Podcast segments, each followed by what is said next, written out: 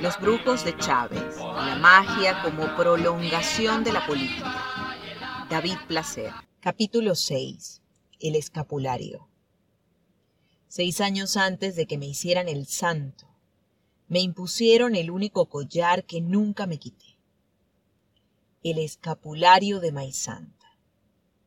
Ni para bañarme me lo sacaba de encima, aunque estuviera viejo y roído ese era mi amuleto de guerra, porque dirigir un país es una batalla constante, una lucha infinita como el legado de nuestros libertadores. Lo llevé mucho más tiempo que la mano de Orula, o que la cadena de oro de las seis herramientas que mandé a hacer en una joyería en Caracas. El 29 de febrero de 1992, tuve la primera visita en la cárcel desde que me metieron preso. Estábamos incomunicados en el cuartel San Carlos. Fueron momentos muy difíciles, también entre nosotros, los dirigentes del movimiento. Me recriminaban mi rendición. Decían que me di por vencido muy rápido, que era un cobarde y que no quise arriesgar. Mis compañeros nunca entendieron que me sentí solo, que las radios fallaron, que estaba incomunicado y perdido en el cuartel.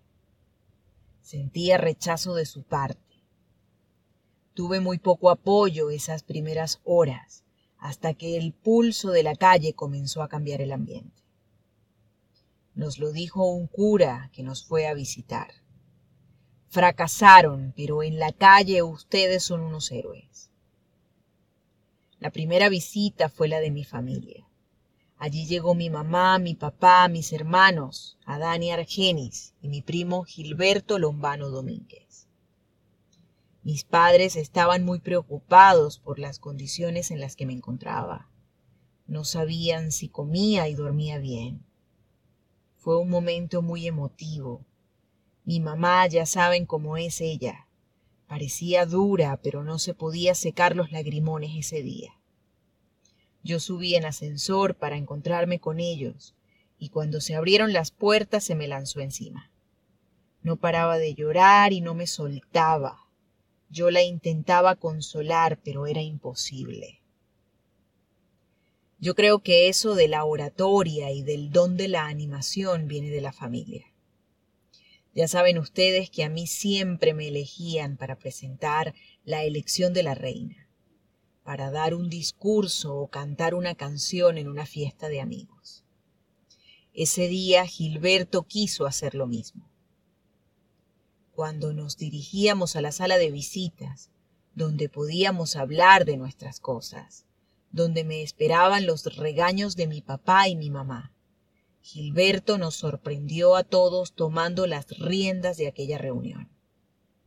Comenzó a reivindicar nuestra historia familiar, que también es la historia de los inconformistas, de los soñadores, de los guerreros del llano, y mencionó a nuestro bisabuelo común, Maizanta, que no era ningún bandolero ni asesino, ni cortaba las cabezas de la gente y las exhibía en los palos de las sillas, como decían por ahí, sino que había sido un revolucionario, un soldado de la patria. Dijo que el padre de Maizanta, el coronel Pérez, es decir, mi tatarabuelo, tenía una rara costumbre cada Semana Santa sacaba el viejo sable que había utilizado en las guerras zamoranas y lo clavaba en medio del patio.